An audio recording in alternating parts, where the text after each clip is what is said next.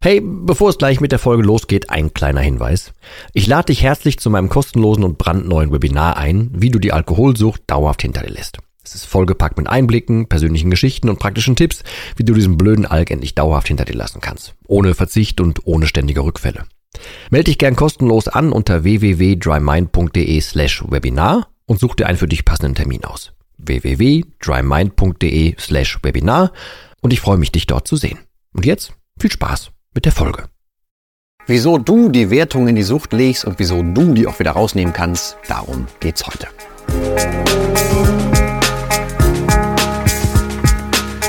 Ja moin und herzlich willkommen zu einer neuen Folge slash einem neuen Video und meine Nase ist nicht ganz so frei, wie sie eigentlich sollte, aber nun denn.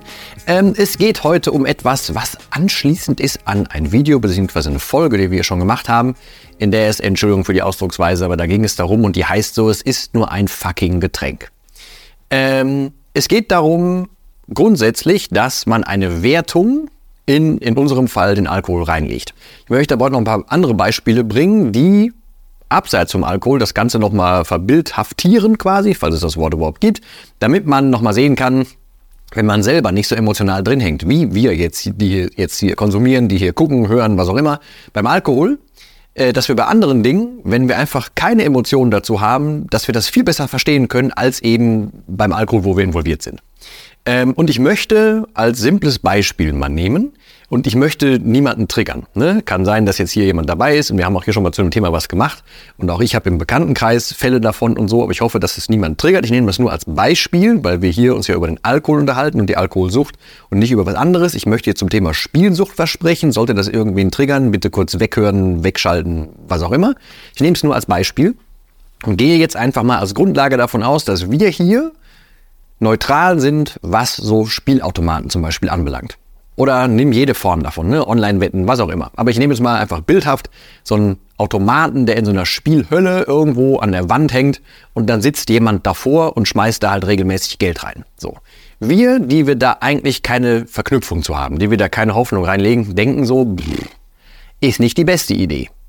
Und wir denken wahrscheinlich auch so, hm, also das Geld, was man da reinschmeißt, könnte man auch einfach irgendwie wo anlegen oder so. Oder, ey, warum macht er das? Man weiß doch, dass die Automaten einen nicht reich machen. Das ist nicht dafür gemacht. Auch das Casino zum Beispiel ist nicht dafür gemacht. Eigentlich, denn den Spruch kennt jeder, die Bank gewinnt eigentlich immer. Also es gibt seltenste Fälle und so weiter, klar. Aber da will ich also gar nicht tief reingehen. Aber es geht darum, wenn man als neutraler Beobachter jemanden sieht, der jetzt, keine Ahnung, seine letzte Kohle in so einen Automaten reinschmeißt, wird man nur sagen, boah, ist das eine gute Idee? Lass mal lieber. So.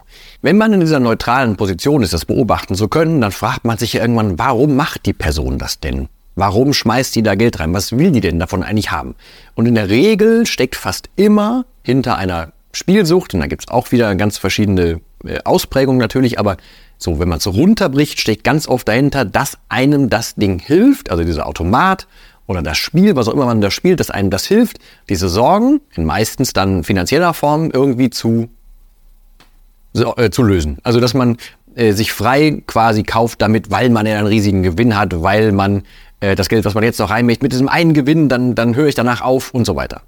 Ähm, eigentlich, und das meinte ich gerade, wenn wir hier jetzt wertfrei sein dürfen in dem Fall und von außen drauf gucken, wissen wir, der Automat, in den das Geld reingeschmissen wird, der spielt mit der Hoffnung desjenigen, der spielt, dass irgendwann, naja, seine Situation, wahrscheinlich auch die schlechte Situation, durch Spielen irgendwann bereinigt wird durch einen Gewinn. Also es ist ein Hoffnungsspiel. Man legt die Hoffnung da rein, dass das irgendwann passiert und deswegen spielt man weiter. Also der Mensch, der da sitzt und das Ding mit Geld füttert, der hat die Hoffnung, boah, wenn ich das jetzt nochmal reinfütter, dann wird es hoffentlich funktionieren. Während wir, die das neutral sehen, wahrscheinlich sagen so, das wird nicht funktionieren. Das, nee, also wenn du dein Geld behalten willst, mach das mal lieber anders. Wir sind da wertfrei. Wir legen keine Hoffnung in diesen Automaten da rein. So. Anderes Beispiel, völlig artfremd und auch da gibt es ganz, ganz viele Unterschattierungen und so, aber nimm mal sowas wie eine Handysucht oder auch ein Teil Social Media Sucht, solche Dinge. Ähm, das ist natürlich auf der einen Seite eine Dopaminausschüttungssache, die natürlich körperlich bedingt ist und man will immer mehr, immer mehr, immer mehr, aber es gibt auch Menschen, die äh, ihr Selbst, ihre, ihren Selbstwert daraus ziehen oder die sich unbedingt vergleichen wollen mit anderen Menschen, die sich eine Flucht aus der Realität gönnen, um da reinzugehen. Und das krasseste Beispiel, was ich dazu mal gesehen habe, war ein Teenager, ich glaube aus den USA kam der, der hat gesagt, also in so einer Talkshow hat er irgendwann erzählt, und wie echt das ist, weiß ich nicht, ne? aber er hat da erzählt, und ich nehme das nur, um es zu verdeutlichen, er würde mit seiner Mutter nicht mehr sprechen, warum sollte er dazuhören, die hätte ja weniger Follower als er. Und er wäre der Meinung, er wäre jetzt so ein totaler, weiß ich nicht, also äh, er wäre jetzt irrelevant, weil er hätte jetzt mehr Follower. Auch das ist ja im Prinzip eine Flucht, eine Realitätsflucht. Es gibt auch Menschen, die haben, keine Ahnung, gewisse Apps zum Beispiel auf dem, auf dem Smartphone ähm, und dann entwickeln die sowas wie einen Kontrollzwang oder solche Dinge. Auch das gibt es. Auch da, da wir jetzt hier hoffentlich, die hier miteinander über Alkohol reden, da wertfrei sein dürfen, sehen wir dann von außen auch, boah, was ist denn das für ein Quatsch? Warum redet der mit seiner Mutter über Follower? Es ist halt seine Mutter. Und warum kommen die nicht einfach ein bisschen klar? Oder warum muss denn jetzt diese Person eine, eine Realitätsflucht durchführen, durch Social Media sich in andere Leben reinträumen und keine Ahnung was? Warum muss das denn passieren? Warum kümmert er sich denn nicht einfach um sein wirkliches Leben und guckt, dass da alles in Ordnung ist? So, auch da ist der Schlüssel, dass wir jetzt hier wertfrei sein dürfen. Wir legen da keine Hoffnung rein. Wir sind noch nicht in dieser Dopaminschleife gefangen, dass wir immer mehr, immer mehr, immer mehr davon brauchen. So, da sind wir zum Glück nicht drin. Ähm, und es gibt ganz viele äh, Möglichkeiten davon. Gibt es auch beim Sport zum Beispiel oder Leute, die abnehmen wollen. Das trifft dann ganz oft Menschen, die, die äh, ein Essproblem haben, auch wenn es da natürlich psychologisch noch ganz, ganz andere Gründe gibt, aber auch zum Teil das, wenn du hinterher bist, dass du ein Bildnis von dir nach außen tragen willst oder du hast mal irgendwann mitbekommen, du bist nur was wert, wenn du schlank bist zum Beispiel, dann legt man ja in dieses falsche, in, aus meiner Sicht falsche Essverhalten ähm, ja eine Hoffnung rein, dass das irgendwie besser wird, dass der Körper anders aussieht und dadurch, dass wir anders aussehen, dann eine andere Anerkennung erfahren und so weiter. Auch da ist eine Hoffnung mit drin. Wir, die daneben stehen und damit zum Glück nichts an der Mütze haben, können einfach sagen, ja, aber das ist doch nicht gesund.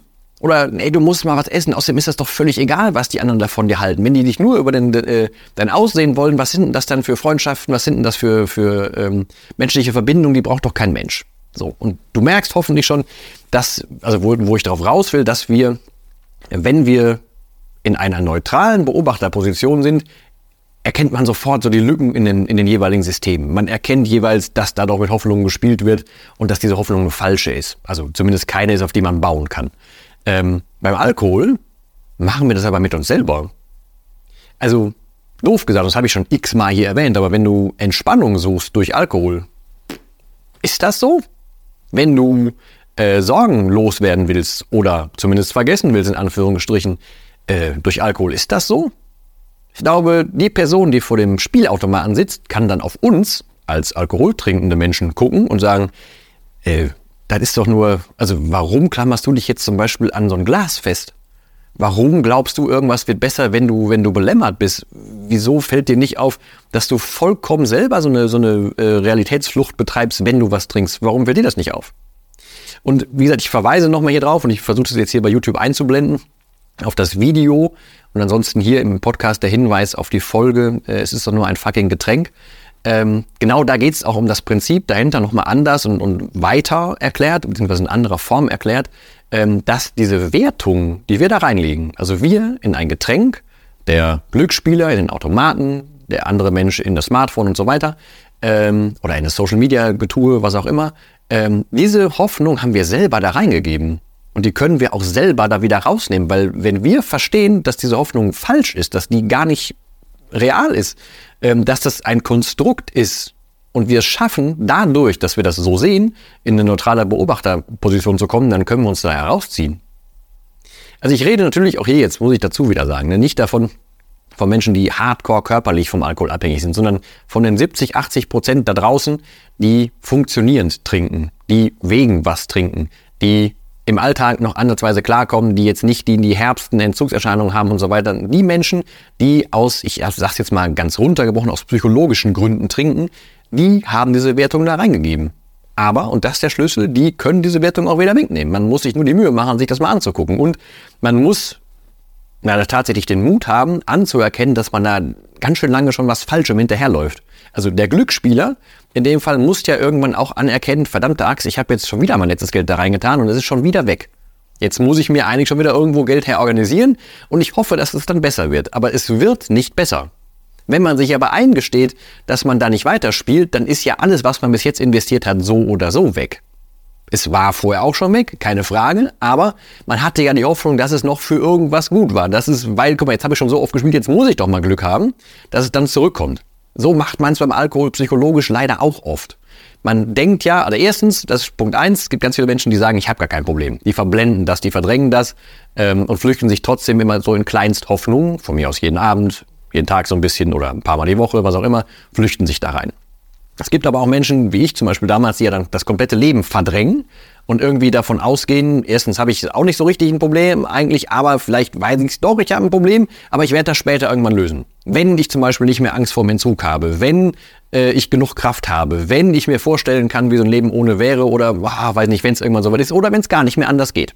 So. Ähm, der Schlüssel dahinter ist, man muss es sich trotzdem so oder so, und sorry für das blöde Wortspiel, aber nüchtern angucken, also nüchtern betrachten. Deswegen heißt das Ding ja hier so, zumindest der Podcast so, ähm, weil es alternativlos ist. Es bringt doch nichts, ähm, also als außenstehende Person, als zentrale Person weiß man, dass es nichts bringt, einfach so weiterzumachen. Es wird doch eine Spirale nach unten geben. Der Spieler spielt immer weiter, die Schulden werden immer größer, er müsste immer einen größeren Gewinn haben und so weiter. Das ist die Spirale nach unten. Wenn du dich immer mehr in eine, keine Ahnung, eine Fake-Welt reinträumst, dann wirst du in deinem normalen Leben immer weniger fähig, irgendwas zu tun. Wenn du immer mehr Alkohol trinkst, um irgendwas zu tun, wirst du immer unfähiger ohne Alkohol. Das ist hoffentlich klar. Diese Spirale geht immer, immer nach unten. Und ja, es braucht, wie gerade schon gesagt, Mut.